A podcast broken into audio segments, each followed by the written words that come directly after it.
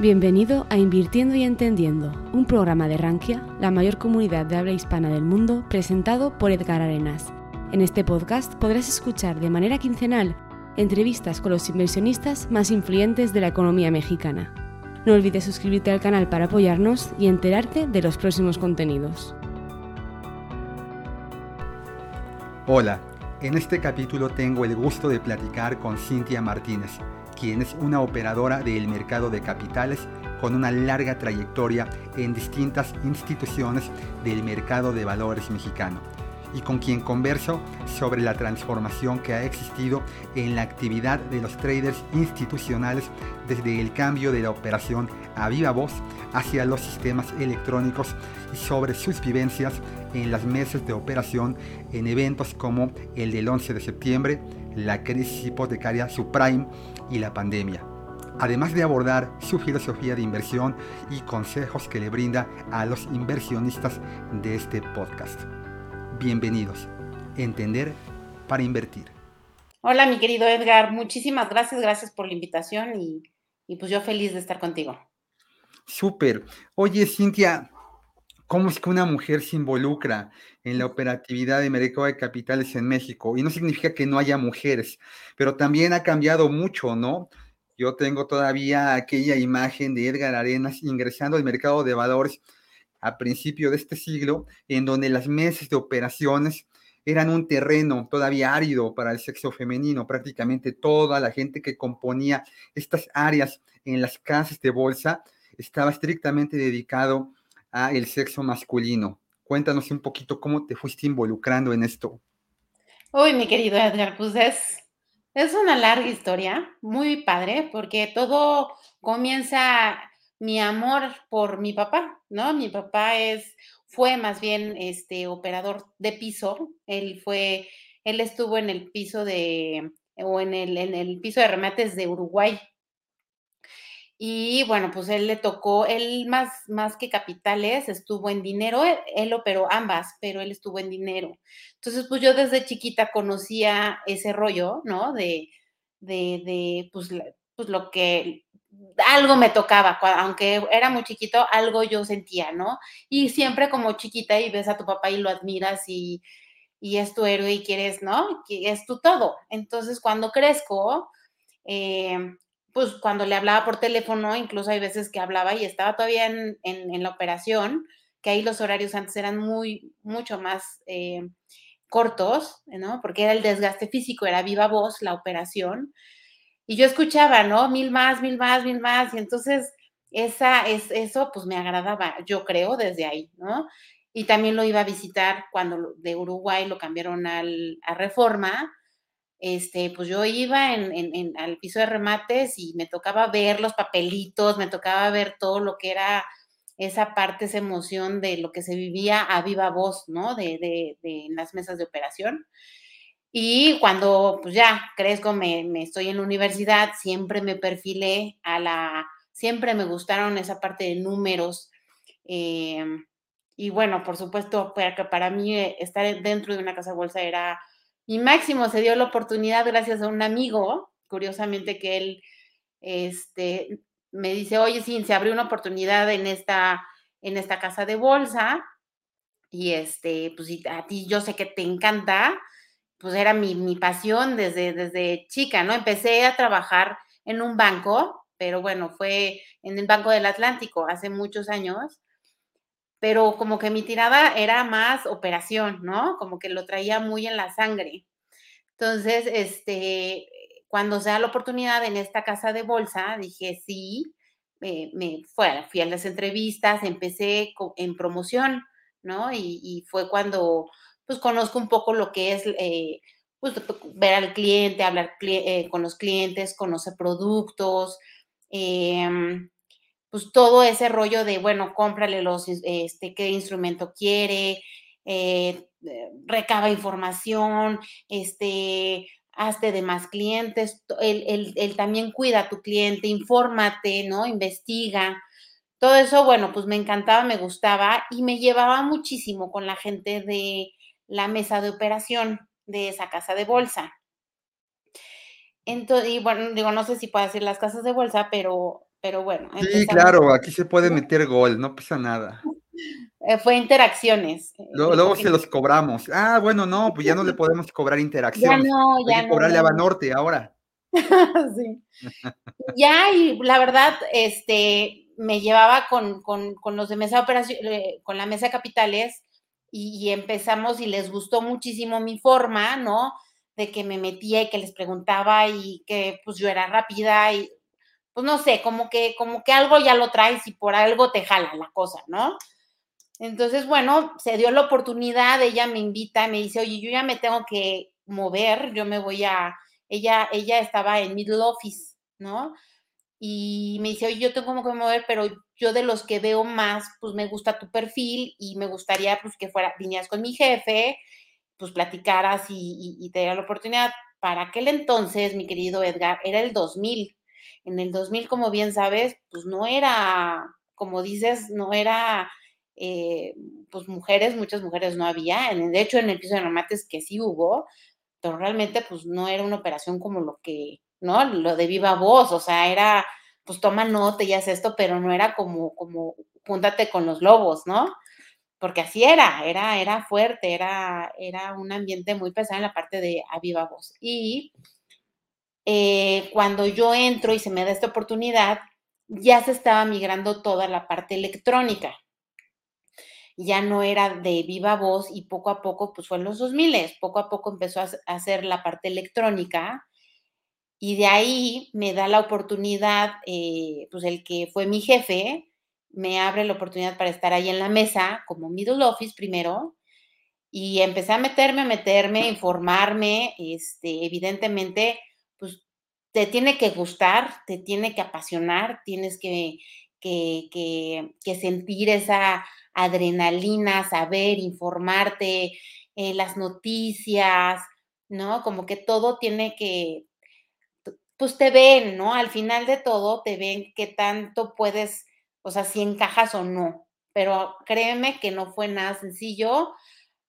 Todo ha sido, la verdad, gracias al, pues, al esfuerzo que haces, al, al, trabajo que tienes, a lo que al día de hoy, ¿no? Como, como una persona que me dedico, que, que, pues, honorable, em, pues que te guste y obviamente pues que te den esa oportunidad. Y afortunadamente me la dio en ese momento el, tío que era mi, jefe y, me dio la oportunidad porque después del middle office se va el operador, ¿no? De, pues todos eran hombres. Ahí en operación no había hombres, nada, nada. Digo, había puro hombre, no había nada de mujeres en esa época y me da la oportunidad para ser operador y me toca empezar a hacer exámenes, cursos con, los de aquella época, que también les tocó incluso hacer operaciones en, en a viva voz.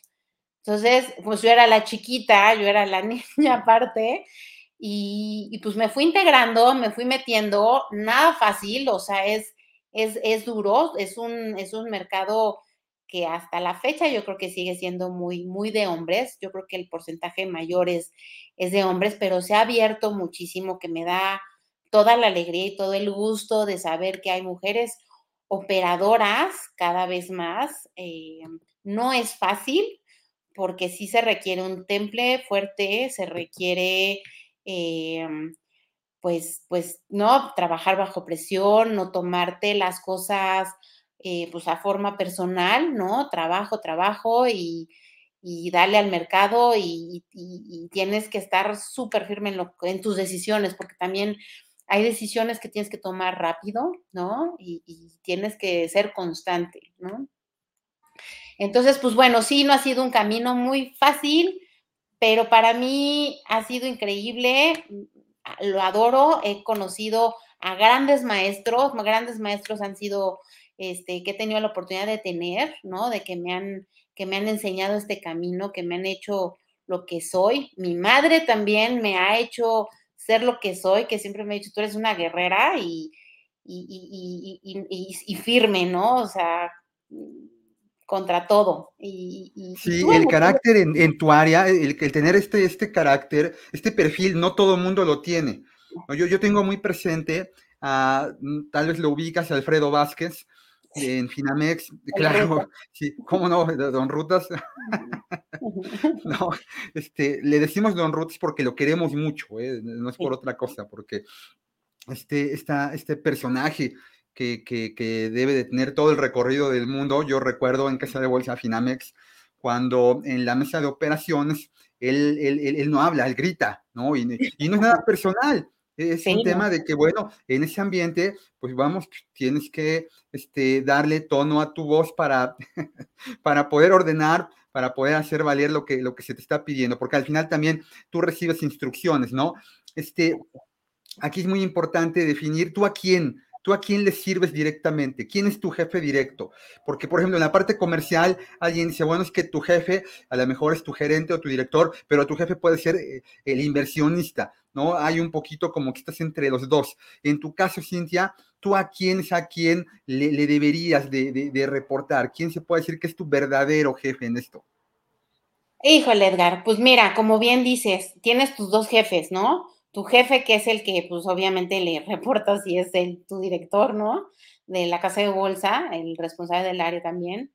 Y, y, pues bueno, la parte que para nosotros es día a día es el inversionista, que te volteas y que le tienes que dar eh, el mejor servicio, la mejor ejecución. Eh, y si lo haces bien, es tu chamba. Y si lo haces mal, bueno, contra, o sea, va con todo, ¿no? pero, pero sí, yo creo que yo, yo lo pondría, como bien lo dijiste, yo creo que son los dos, ¿no? Y el día a día es, los clientes son tus promotores, tus inversionistas, tus, a los que al final, pues te van a decir, oye, es que estuvo esto, oye, es que estuvo el otro, oye, ¿cómo ves esto? Pues van a ser ellos, ¿no? Sí, sí, sí. Eh, eh, gestionar de forma fiduciaria el patrimonio de un tercero es una responsabilidad muy grande. A veces alguien, a mí me dice, Edgar, que es más difícil gestionar tu tu, dinero eh, propio, tu inversión propia, o gestionar el dinero de un tercero. Y cada cosa tiene su particularidad, ¿no? Alguna vez un, un inversionista, un cliente mío que es médico, me decía, Edgar, es que para mí a veces es más difícil eh, recetarle, examinar, diagnosticar a, a, un familiar, a alguien que yo estimo, a un tercero. Y creo que eso, eso pasa mucho con nosotros, ¿no? Estoy seguro que igual que, que, que, a muchos de nosotros que estamos en el medio, llegas a la fiesta, a la boda, a los 15 años, al cumpleaños, y eres a quien se le acercan y le preguntan, oye, ¿y qué, hay que hacer con nuestro dinero? Que ahora que este tema del conflicto en Oriente Medio está todo lo que da, ¿qué, qué hago? ¿Me meto eh, en alguna divisa o me salgo de renta variable? ¿Me mantengo en bonos de corto plazo?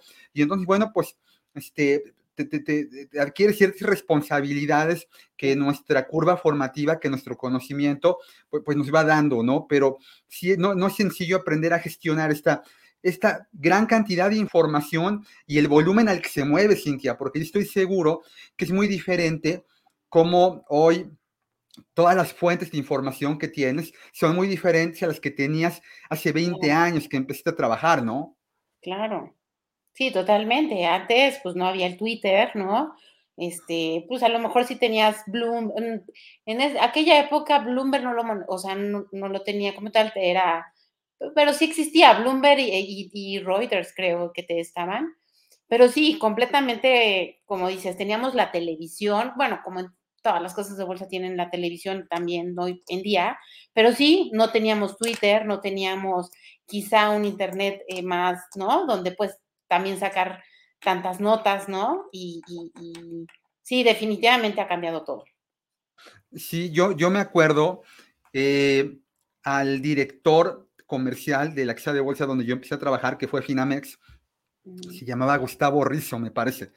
Y, él subía al escritorio, así tal cual, ¿eh? o sea, pies arriba del escritorio, con un megáfono, y, y eh, en, en, todo el piso, me parece que era el piso 4, donde estaba la operadora de fondos de inversión donde yo trabajaba, y, daba las noticias del día en la mañana, o sea, él, él, hablaba, ¿no? Y nos daban una hojita impresa, blanco y negro para todos, porque me parece que había cinco o seis computadoras en todo el piso, todo lo demás eran teléfonos, de hecho yo compartía en, en mi escritorio un teléfono para dos promotores, ya no es como hoy, ¿no? Que, que la cantidad de herramientas para comunicarte, pues, pues es este, eh, una herramienta ya de tu trabajo, de día a día. A mí me tocó, por ejemplo, cuando yo empecé a trabajar en más fondos, eh, la primer distribuidora de fondos de inversión de México. Ya era una, hoy ya pertenece a una, eh, una gestora italiana que se llama Asimut, pero cuando yo empecé a trabajar con ellos, eh, pertenecía a Televisa, imagínate, ¿no?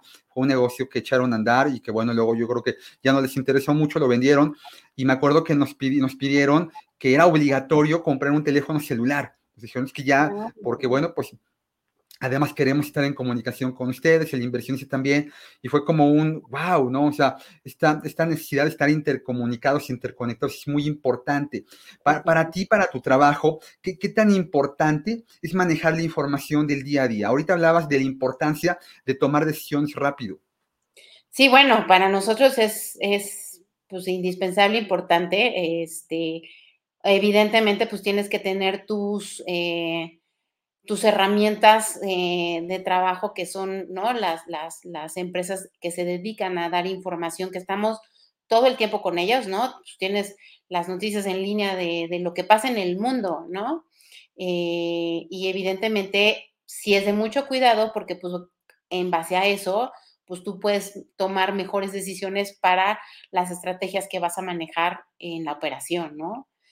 Y este, pero sí, y es de mucho cuidado, porque también eh, pues tú tienes que medir, ¿no? El, oye, ¿sabes qué? Por ejemplo, lo que pasó hace, en, la vez de las Torres Gemelas, ¿no? Eh, que al final este, nadie sabía qué estaba pasando y eh, seguía la bolsa abierta y veías en picada cómo bajaba la bolsa y dices, ¿no? Nosotros sabíamos que, pues, viendo la tele, cómo estaban pasando las imágenes de la pero no sabían si era accidente, no sabían si era un caso de terrorismo, que después, pues evidentemente, pues afectó. Y entonces tus tomas es, pues retírate, ¿no? Este, ya ahora existen muchas cosas a partir de tantos eventos que hemos visto de, de, de retiro de posturas, ¿no? De, de, automática, para que tú en un momento dado, como casa de bolsa, pues tengas el, el, el, el botón de decir, ahorita está pasando esto, vámonos, ¿no? O sea, mm, este, mm, porque pues si no te bañan, o sea, te, te tuyas todas, ¿no? Entonces, pues sí, sí es importante, sí, sí, lo medimos, ¿no? Y tenemos que estar en constante eh, información todo el tiempo, todo el tiempo. A mí llego a la llego a tu casa o a su casa. Gracias. Me dice mi esposo, oye, pues vamos a ver un rato la tele. Le digo, no, yo ya no quiero saber de tele, ya no quiero saber de noticias, no quiero saber nada, porque todo el día es desde la mañanita para, o sea, nuestro, nuestro inicio de día es a ver cómo están los mercados, qué hubo de eventos, qué noticias va a haber. Tú lo sabes, Edgar, y, y todo el tiempo es información, información, información, información constante, ¿no? Incluso en la, opera, en la operación de que, ah, bueno, pues ahorita compramos o nos agachamos o, vendemos o lo hacemos más rápido o lo trabajamos, ya sabes. Entonces sí, sí es, sí es constante y es, es fundamental. Sí, sí, hablabas tú de este cambio que hubo de la operación a viva voz a la gestión ya informática a través del Centra, ¿no? Sistema electrónico de transferencia, registro y asignación.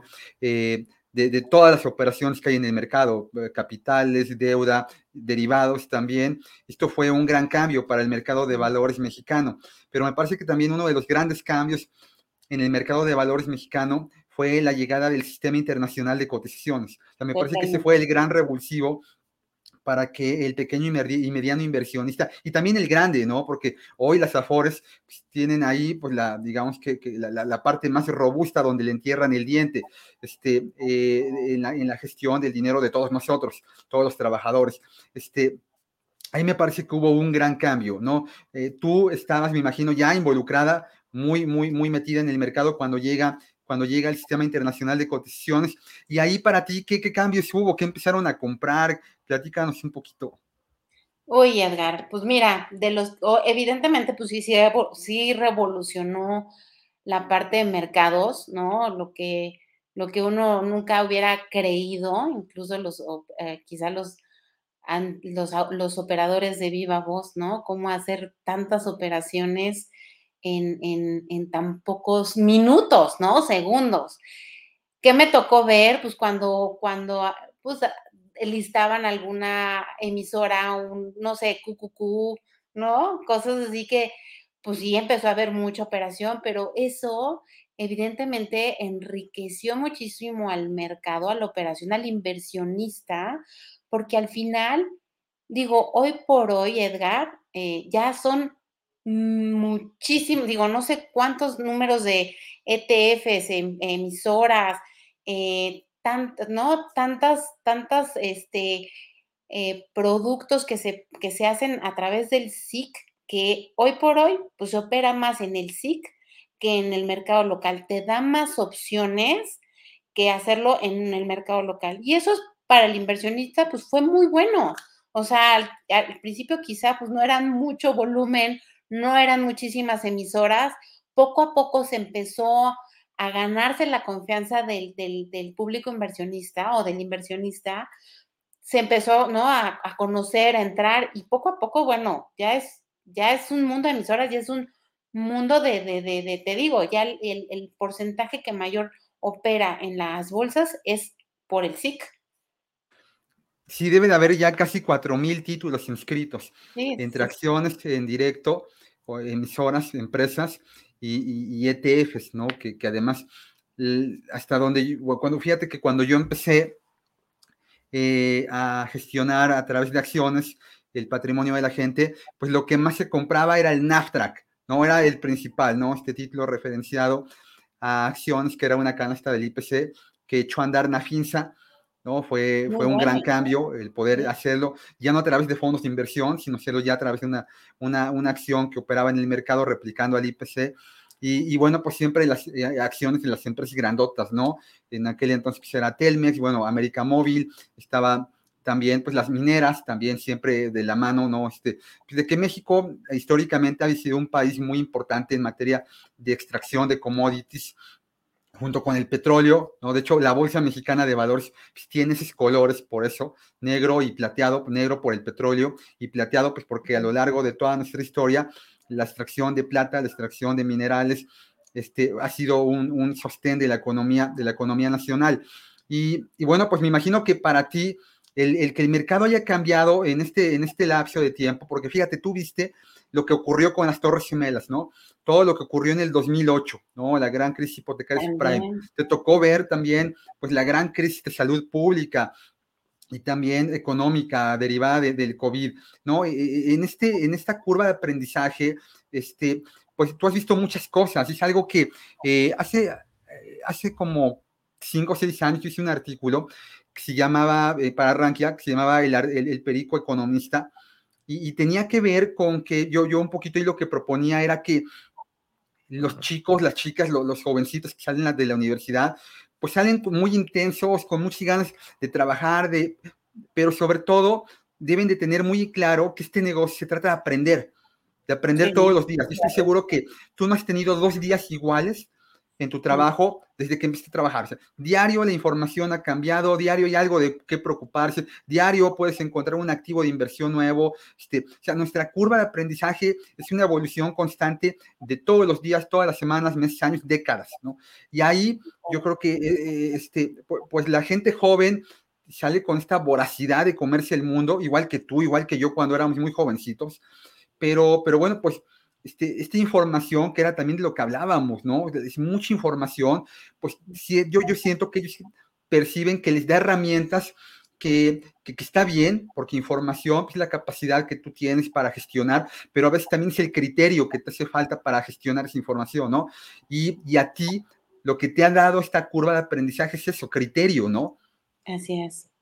Así es, Edgar, bien lo dices, es, es una súper responsabilidad eh, tener esa información, porque a mí me encanta que hoy por hoy se ha cambiado un poquito el switch del inversionista. Hoy por hoy el inversionista pues ya ya son jóvenes, ya la mayoría ya son jóvenes que agarran su aplicación y entonces compran y entonces, y eso es padrísimo porque nutre muchísimo el mercado. Pero también yo siempre le digo a los, a los chavos, les digo, está increíble, haz tu portafolio, o sea, haz tu portafolio de acuerdo a lo que a ti te, a ti te gusta las tecnologías, a ti te gusta la inteligencia este, artificial, a ti te gusta X o Z, ¿no? Hazlo, empieza a construirlo y, ¿no? Y, velo como unas que tengas de corto plazo, otras de largo plazo, pero aguas con información, porque no porque, ah, pues es que a mí me gusta, o sea, sí se vale, me gusta el jugar eh, videojuegos, este, me voy a meter con esta emisora y, y, y ya, sí se vale, pero aguas, porque hay veces que, ¿no? Que se meten desinformados y entonces empiezan, oye, pero es que está, está subiendo mucho y entonces se meten y, de repente pues, ah, compran en el punto más alto y de repente ven la bajada impresionante, se asustan y dicen, ya no quiero invertir, ¿no? O, o simplemente, pues, pues, ya no me gustó, este, ya se bajó y entonces va y ya me salgo. Entonces, sí les, siempre les digo a los chavos, aguas, ¿no? Porque yo creo que es increíble meterse poco a poco aprendiendo y se vale ah, eh, eh, mm, escoger emisoras que les gusta, ¿no? Ah, pues me gustan los coches, o me gusta Tesla, me gusta, ¿no? Elon Musk, no sé. Se vale, pero que se informen en qué momento, ¿no? Se están metiendo, por qué está subiendo y por qué está bajando, y qué es lo que sucede al, al, en, el, en, el, pues en, en el mundo, ¿no? Porque evidentemente necesitas tomar buenas decisiones para entrar en el mercado, no nada más voy a comprar porque, porque me aloqué y ya, ¿no? Y yo creo que eso le tenemos que decir a, a, los chavos de ahora, a los inversionistas, porque son, ellos son los que están haciendo este mercado. Y qué, qué padre, porque pues ellos, ellos al final, pues tendrán, Edgar, que hacer su portafolio, ¿no? Porque pues para jubilarse necesitan invertir. Y qué padre que puedan meterse en un instrumento, en un activo en el cual diga, ah, pues a mí me gusta este y yo lo veo a 20 años o a 15 años. Y entonces sí, sí puedes ganar, pero aguas, nada más infórmate bien, ¿no? Y ya tienes a tu, a, la disposición de, un clic la información y ya. ¿No? Sí, sí, sí, es una gran responsabilidad el, el tomar decisiones con, con dinero y aquí este, este, esta gran eh, sobre, sobrevolumen de información pues provoca precisamente que no sepamos qué decisión tomar, sobre todo cuando no tenemos muy claro, Cintia, cuál es nuestro perfil, ¿no? ¿Cuál es nuestro horizonte temporal? ¿Cuál es nuestro objetivo de inversión? ¿Qué necesidades de flujo de efectivo tenemos? Este, si somos propensos o no propensos al riesgo. O sea, está muy padre que, la gente escuche tanto de nuevos sectores eh, que, están haciendo las cosas padrísimas, como el que ahorita tú mencionabas, inteligencia artificial, este, eh, juegos eh, electrónicos, ¿no? Hay ETFs que replican todo el sector completo. Este, bueno, no se diga regiones del mundo, este, a, ti, a mí nos tocó pues, que lo que crecía en el mundo era Estados Unidos y, Europa y tal vez Japón, aunque ya nos tocó Japón, más bien ya la parte de, pues, de que el mercado japonés de, renta variable pues, se, hizo pomada, ¿no? Este, y, pero bueno, ahora hay tantas economías emergentes, hay tantos nuevos eh, sectores que llaman la atención, pero, pero el inversionista a veces dice, bueno, ok, yo me quiero meter, pero no necesariamente todo esto es para mí, ¿no? Se vale también decir, yo quiero empezar teniendo a lo mejor mi inversión en un bono gubernamental de corto plazo, en directo, ya existe CETES Directo, que es una extraordinaria herramienta para invertir para la gente que va empezando, tener su bono, este, entender qué significa comprarle una tasa de descuento y que se venda el valor nominal, que en un 7 siempre serán 10 pesos el, día que el título amortice, o, adquirir un fondo de deuda gubernamental, que además hoy es una chulada, Cintia. Este,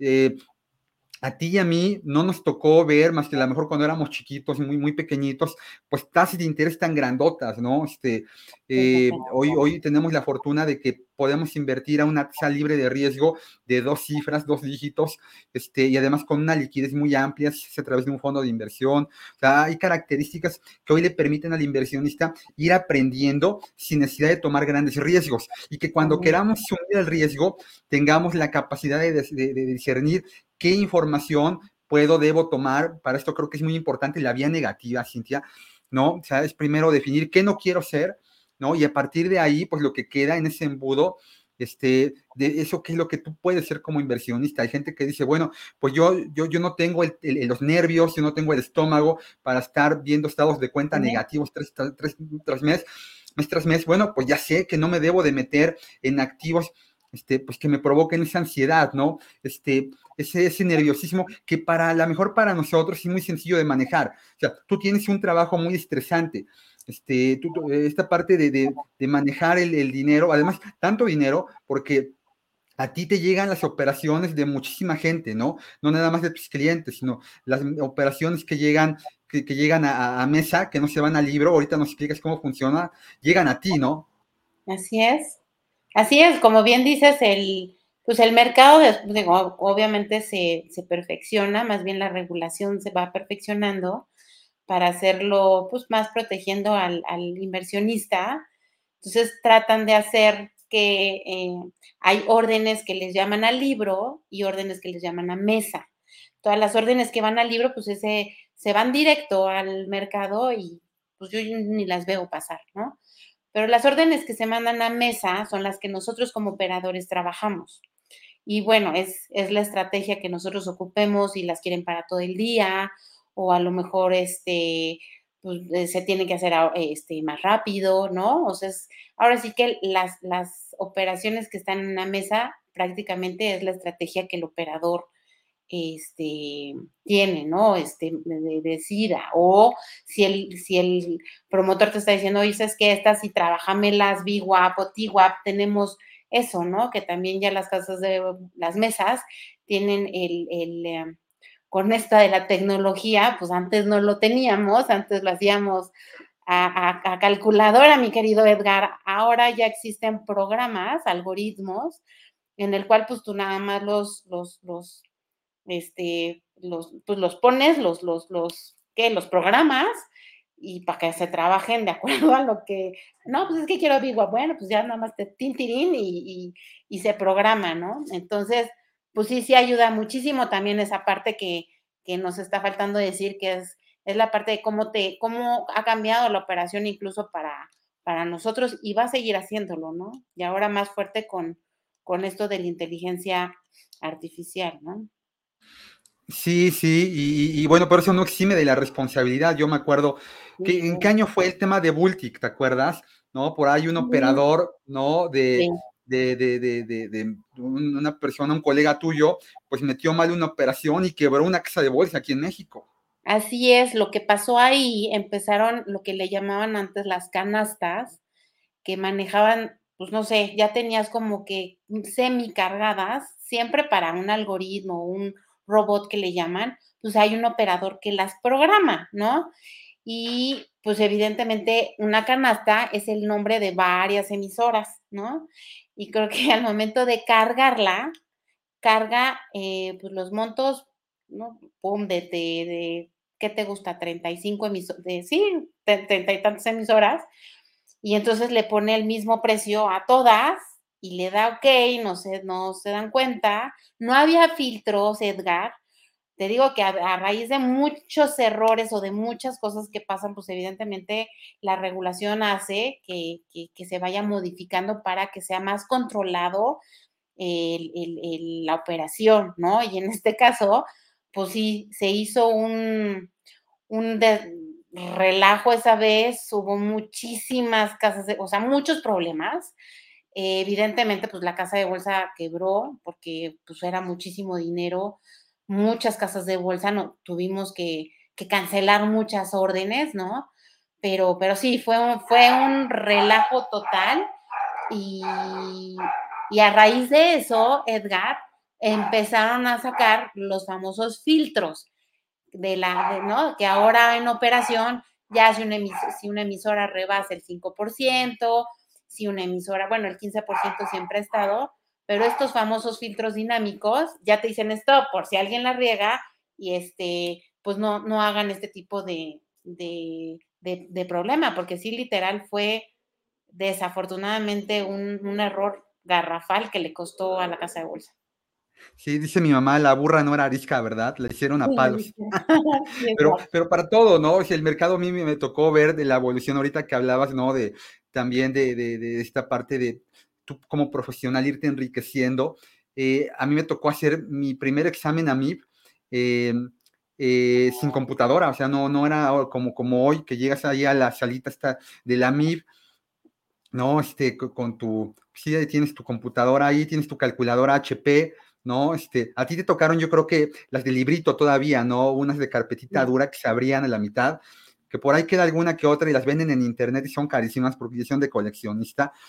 Y, y era, pero ese examen te digo, no era, no era este, en computadora, era mano, o sea, digo, sí tenés como auxiliar la computadora, pero a mí me tocó todavía hacerlo en, en hojas de papel. Era, era tremendo. Tú, pues obviamente ya, al igual que, que la, parte comercial, también tienes que hacer tu examen de certificación y además de lo que las áreas comerciales tienen de carga como eh, fondos de inversión, derivados, capitales, tú todavía tienes algunos módulos adicionales más, ¿no? Que presentar.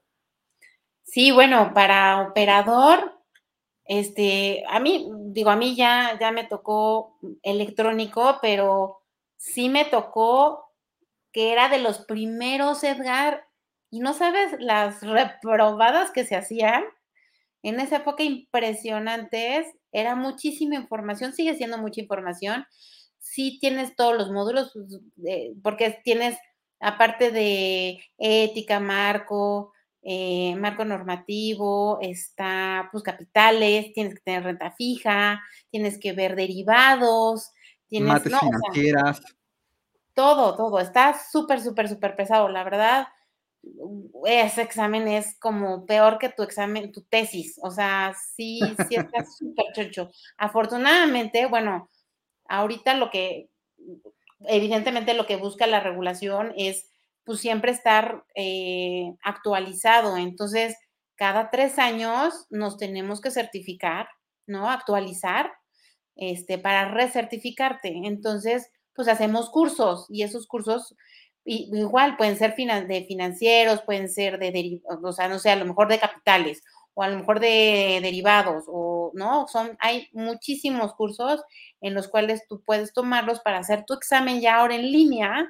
pero ya nada más es para la recertificación, ¿no? Y creo que están regresando, esto es en la parte de operación, pero creo que ahorita ya están regresando los de figura 3, me parece, que es asesor en estrategia, creo que ya tienen que hacer su examen, ¿no? Ya no los, ya no es por revalidación.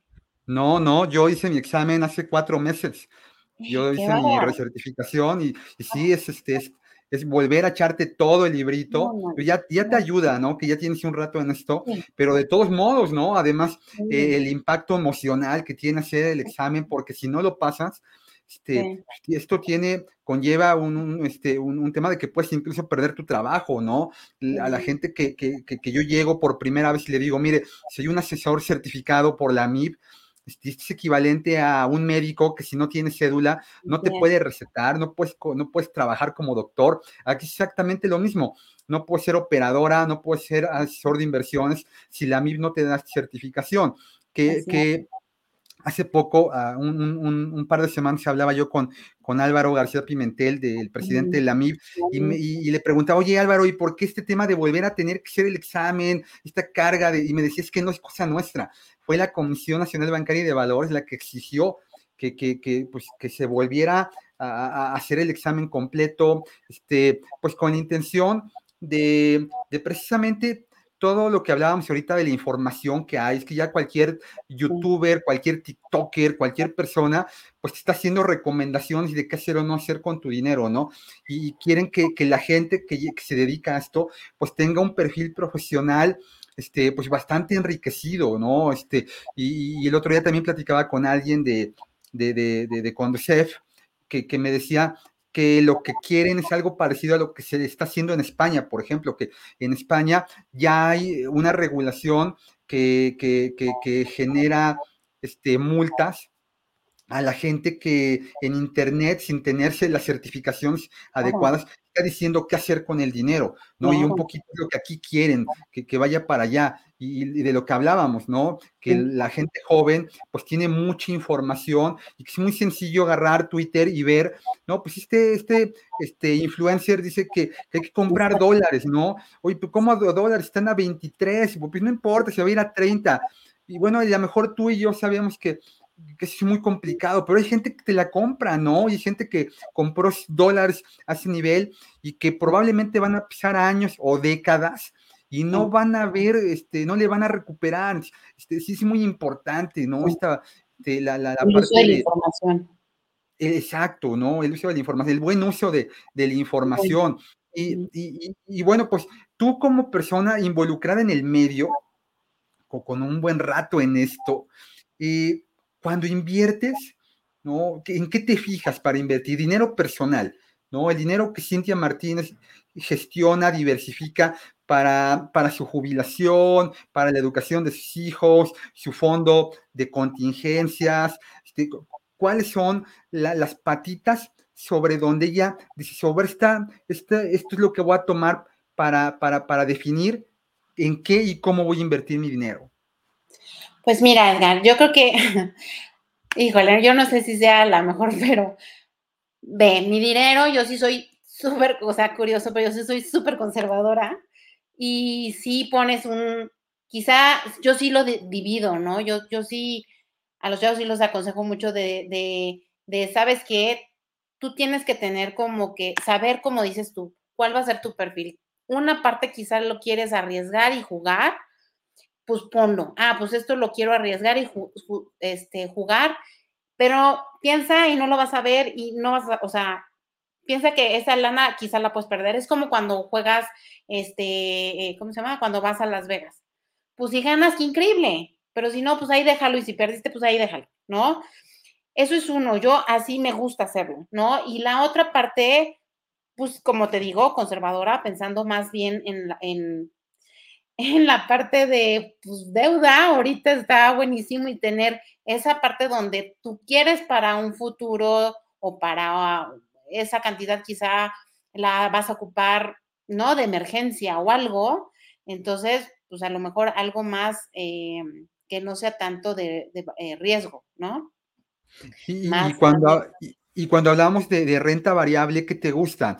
Fondos de inversión, ETFs, acciones en directo. Obviamente haciendo un disclaimer bien importante, toda la gente que nos ve y nos escucha, lo que Cintia hace con su dinero, lo que Edgar hace con su dinero, no es lo que ustedes deben hacer con su dinero, ¿no?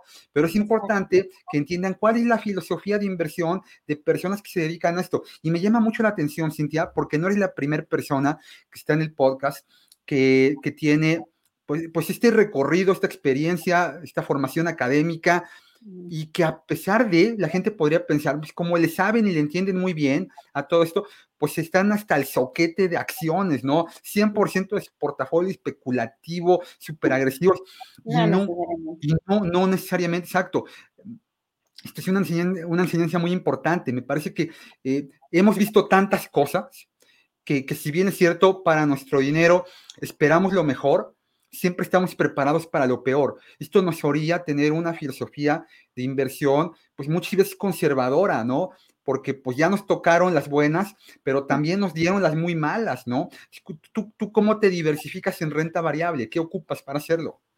Pues mira, la verdad, yo soy más de índices, ¿no? Eh, me, me gusta, o sea, sí me voy más hacia un ETF eh, e que, se, que, que evidentemente tenga varias, ¿no? Sí me gusta más como que protegerme, no nada más en una, al menos que esta emisora está buenísima, está súper, o sea, que realmente les, le, hayas visto eh, en cuanto a técnico, tanto, o sea, tendría que ponerme muy técnica y muy fundamental para meterme a una, bueno, hablando solo por emisora, ¿no?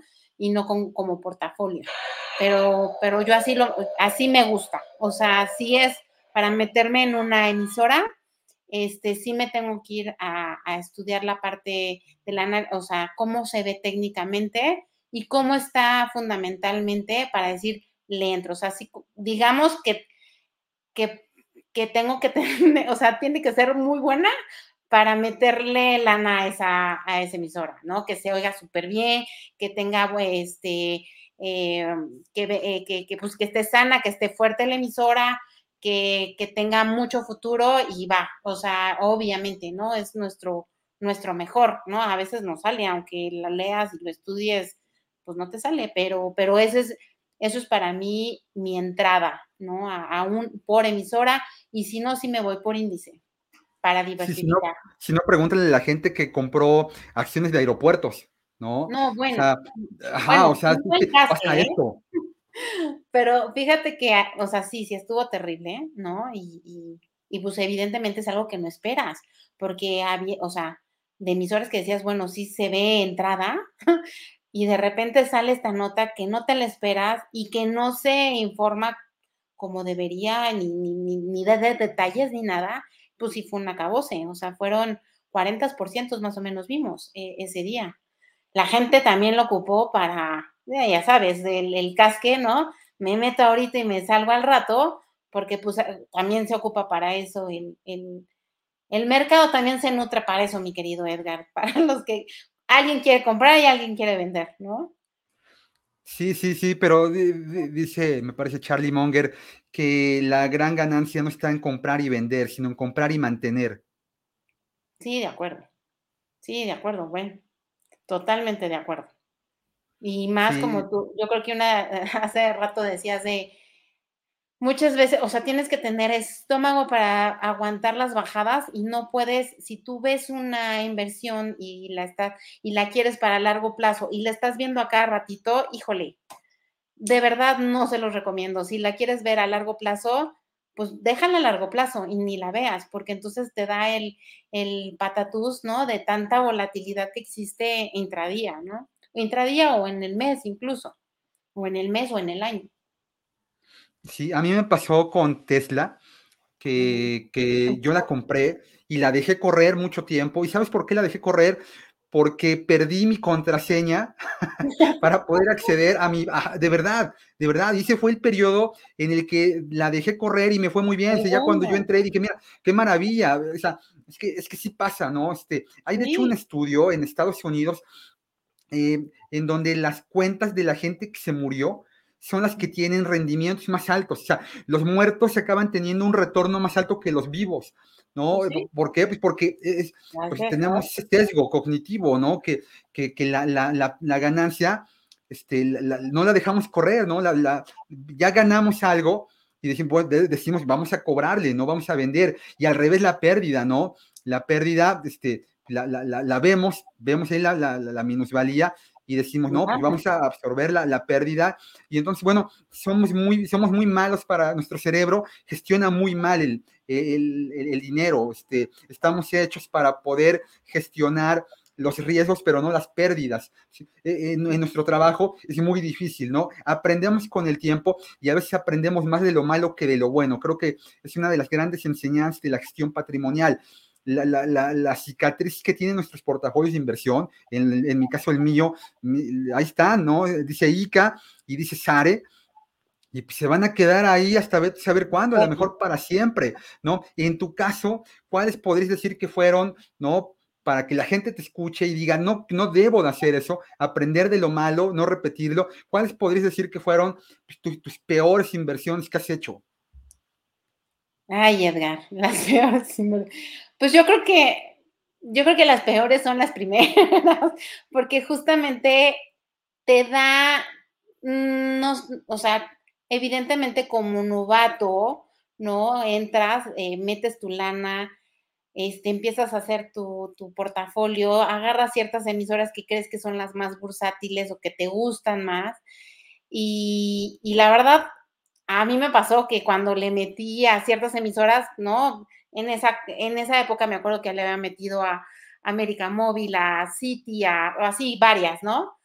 Y, y bueno, pues a la primera, como bien dices, que empieza para abajo todo, dices, no, qué horror, casi, casi o sea, lo bueno es que si, si no, o sea, yo entendía que cierta cantidad, esa, pues era, es un juego, ¿no? Al final, tampoco... Mm, o sea, uno debe de saber este, qué cantidad vas a poner a jugar y qué cantidad vas a, destinar para otra cosa, ¿no? Evidentemente, nunca vayas a, oye, vendo mi coche y, o, no, pongo algo, o mi casa, o no sé. No, o sea, yo creo que nunca poner en, en inversión un patrimonio, sino más bien algo que tú creas que va destinado a y empezar a formarlo. Esa es mi idea.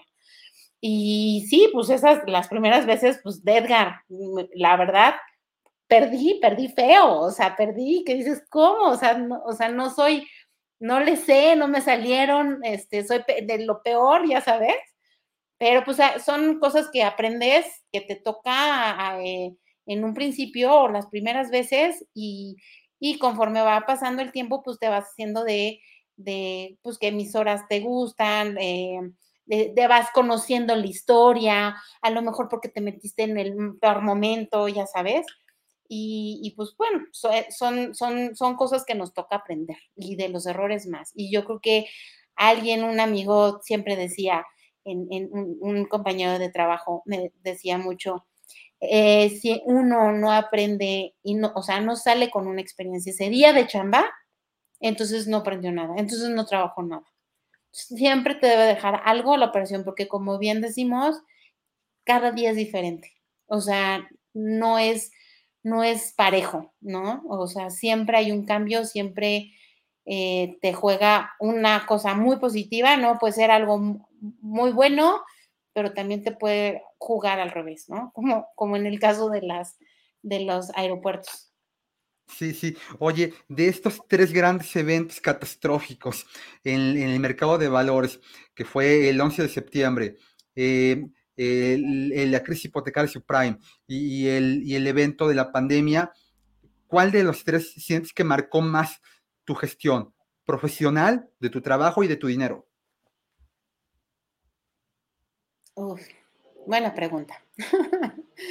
eh, pues mira, de, yo creo que de mi gestión, yo creo que sería la parte de las torres gemelas, fue algo que aunque estaba muy a mis inicios, evidentemente, pero es, fue algo extraordinario, me dejó marcadísima, Edgar. Es, es algo que ni en la pandemia hemos visto, ni en la subprime hemos visto. Em, sí fue un, sí fue un, pues en cuanto a dolor, en cuanto a cambios, en cuanto a decisiones, en cuanto a qué hacer, ya sabes, eh, fue algo muy impactante para mí el de las Torres Gemelas, totalmente, totalmente. Y bueno, de ahí em, yo creo que el, pondría el del 2008, ¿no? Porque fue un, fue un momento también de crisis, eh, pero también crisis financiera, pero también de, de, operadores, ¿no? Había un boom de operadores y en esa época, pues, de haber ocho operadores en las mesas, pues empezaron a reducir a tres, ¿no? Entonces fue bien difícil, eh, evidentemente, pues pérdidas económicas, eh, reducción en gastos, eh, pues evidentemente pues no estaban, ¿no? Los portafolios a lo mejor no estaban saliendo como nosotros eh, quisiéramos. Entonces, pues bueno, fue, fue también muy triste porque muchos compañeros empezaron a perder eh, la chamba, ¿no? Empezó a reducirse mucho la parte de, de, de, de, la, de los operadores, ¿no? Del medio financiero, no nada más los operadores, todos, o sea, promotores, todos, ¿no? Porque pues también dices, y bueno, ¿qué vendo? Y la parte de la pandemia quizá fue un impacto menor en cuanto a, en cuanto, o sea, como que, ¿cómo te, cómo te digo?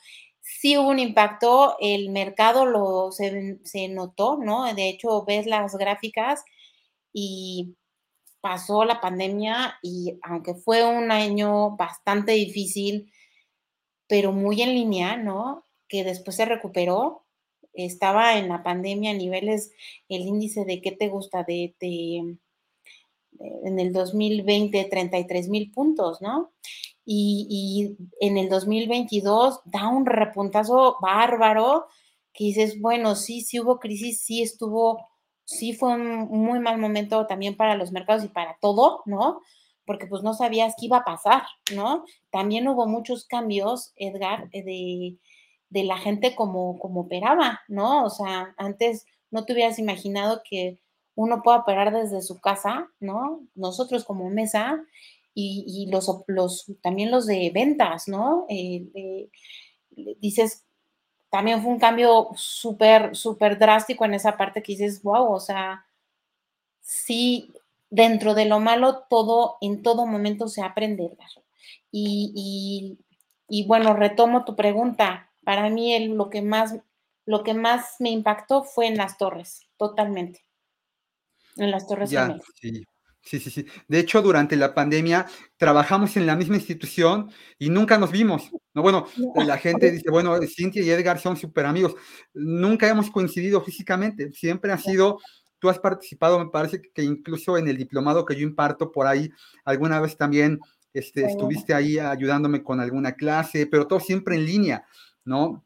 Entonces, bueno, pues sí, la dinámica este, ha cambiado mucho y ya habrá oportunidad algún día de que, de que se organice algún evento presencial en Rankis, seguramente donde, donde, donde tú estés, te vamos a invitar, Rankis, tu casa, pero, pero bueno, pues sí, cambió mucho la dinámica de cómo, de cómo trabajábamos, seguro para ti la pandemia implicó también eso, a mí en, mi caso, pues me permitió eh, trabajar en casa, la empresa, hizo, fue un descubrimiento porque yo nunca había pasado tanto tiempo este, con mi familia, ¿no? O sea, hay gente que dice que, que, que, igual y no le fue tan bien, yo te comparto a título personal que, que a mí creo que sí me fue bien, yo sí disfruté mucho estar con mi esposa, con mis hijos, este, fueron dos años de, de, redescubrimiento, ¿no? De ser no nada más ya el profesional y el papá, sino pues ya también tenés que ser un poquito el psicólogo aquí, un poquito el que ayuda a hacer las tareas, un poquito pues el que tiene que hacer las actividades la del día a día, no es lo mismo llegar y ver que ya todo está hecho, a levantarte y ver que no hay nada y pues te tienes que meter, ¿no? Al rol de,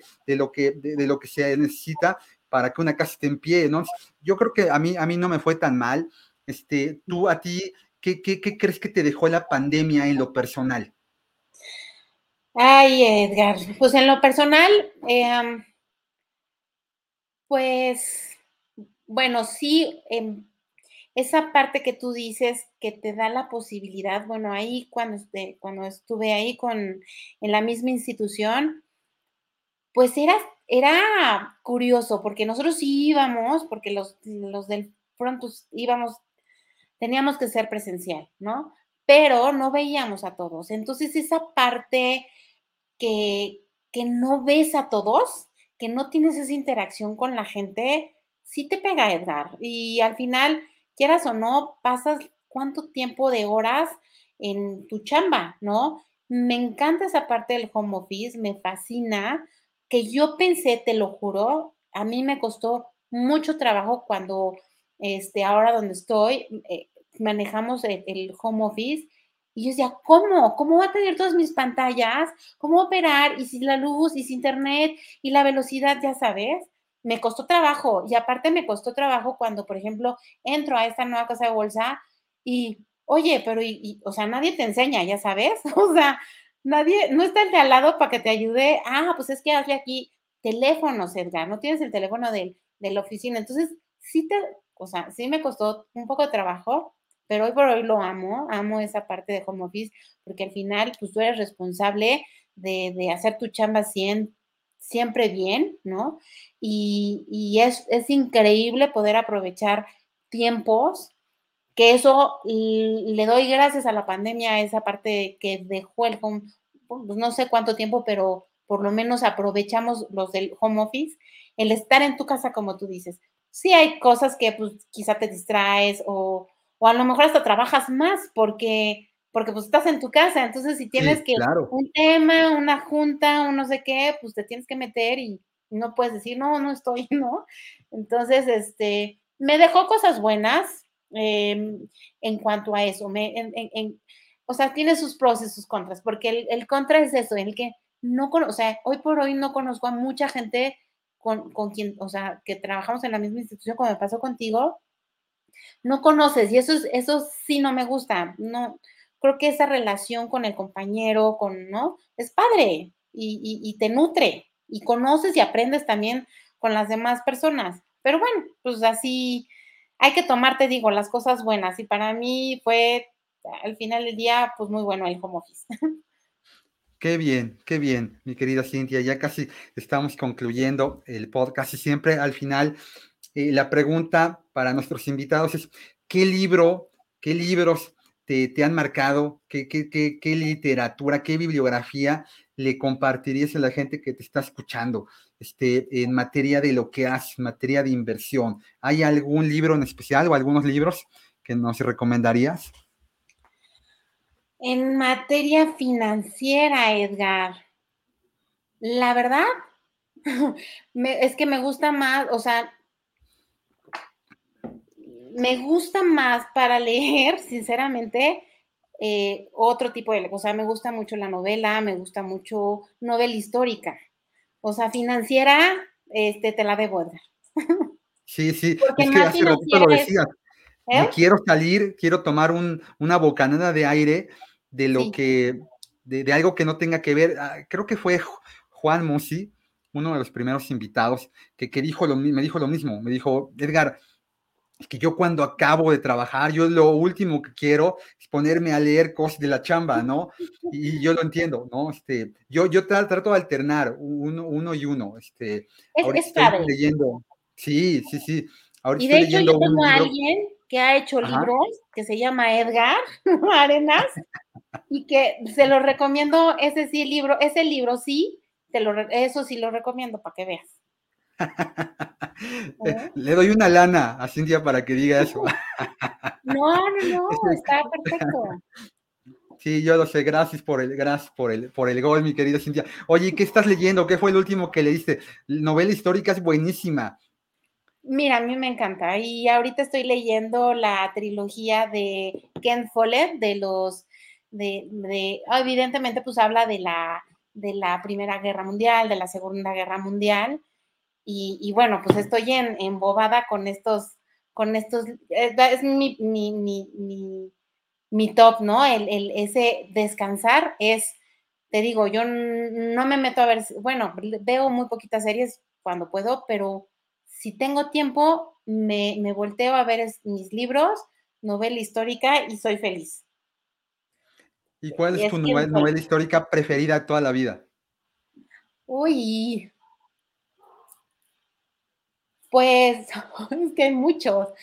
Está el de Julia Navarro de, mm, bueno, me gustó mucho, el de Julia Navarro de, eh, Calle Dispara, Calle Estoy Muerto, Disparo Estoy Muerto. Em, y los de ahorita que estoy leyendo de Ken Follett, que, es, em, que se llama la, caída de los gigantes, y es una trilogía. Entonces, pues la verdad, me la, me la comí, me la devoré. Buenísima, la recomiendo. Bueno, es, es de lo que a mí me gusta mucho leer. Y, son tres libros, entonces ya, ya leí el primero, el segundo estoy en él y, me falta el otro. Y yo feliz, ¿no? Y todo lo que sea de eso. También los de Julia Navarro también me encantan, todos los de Julia Navarro, pero mi favorito es el que les dije. Dispara y estoy muerto, algo así se llama. Ok, ok, ok. Yo, yo la verdad, fíjate que de novela, más bien como que leo la novela latinoamericana, de, del boom latinoamericano, de, de, los Carlos Fuentes, de los Gabriel García Márquez, de Isabel Allende, Vargas Llosa. No, no he leído mucha, no he leído mucha novela histórica, sí me han recomendado muchísimos libros al respecto y pues la verdad es que es una deuda que tengo aquí con mi, con, mi pequeña biblioteca. Y bueno, Cintia, ya para concluir, ahora sí, un último, un, último consejo que le quieras dar a la gente que se quiera meter en esta profesión. Pues mira, eh, sí los, o sea, infórmense, infórmense, pero que tengan buenas fuentes es increíble que, puedas incluso, Edgar, incluso hasta los niños empezar, bueno, como papás, a lo mejor, eh, ¿no? Tú que eres papá, yo también soy mamá, yo sí le enseño a mi hijo a decir qué es lo que, ¿no? ¿Qué son las acciones, las empresas? a empezar a darles ese conocimiento a nuestros hijos para que tengan esa cultura y empiecen a invertir y a lo mejor evidentemente va a ser a través de uno, pero que si van a invertir, inviertan. Uno, una cantidad de dinero que crean ustedes que, que va a estar ahí, que tengan dos, una que sea para dejarla mucho tiempo y otra que la puedan jugar. Y que sean emisoras que les guste, pero que se informen de buenas fuentes, por qué se están metiendo, a qué precios se están metiendo, por qué les está, ¿no? Y que tengan como que noticia, como que sepan bien eh, este, la fuente, ¿no? En la información. Y yo creo que sería, yo creo que sería eso, información bien fundamentada para poder entrar a, invertir. Muy bien, Cintia. Pues ha sido un gusto tenerte aquí en este podcast. Ha sido, la verdad, muy, muy agradable escuchar tu historia, una historia de mercado de alguien que lleva mucho tiempo en esto y que nos ha ayudado a tener información que nos va a proporcionar seguramente la oportunidad de tomar mejores decisiones de inversión, que para este podcast Invirtiendo y Entendiendo.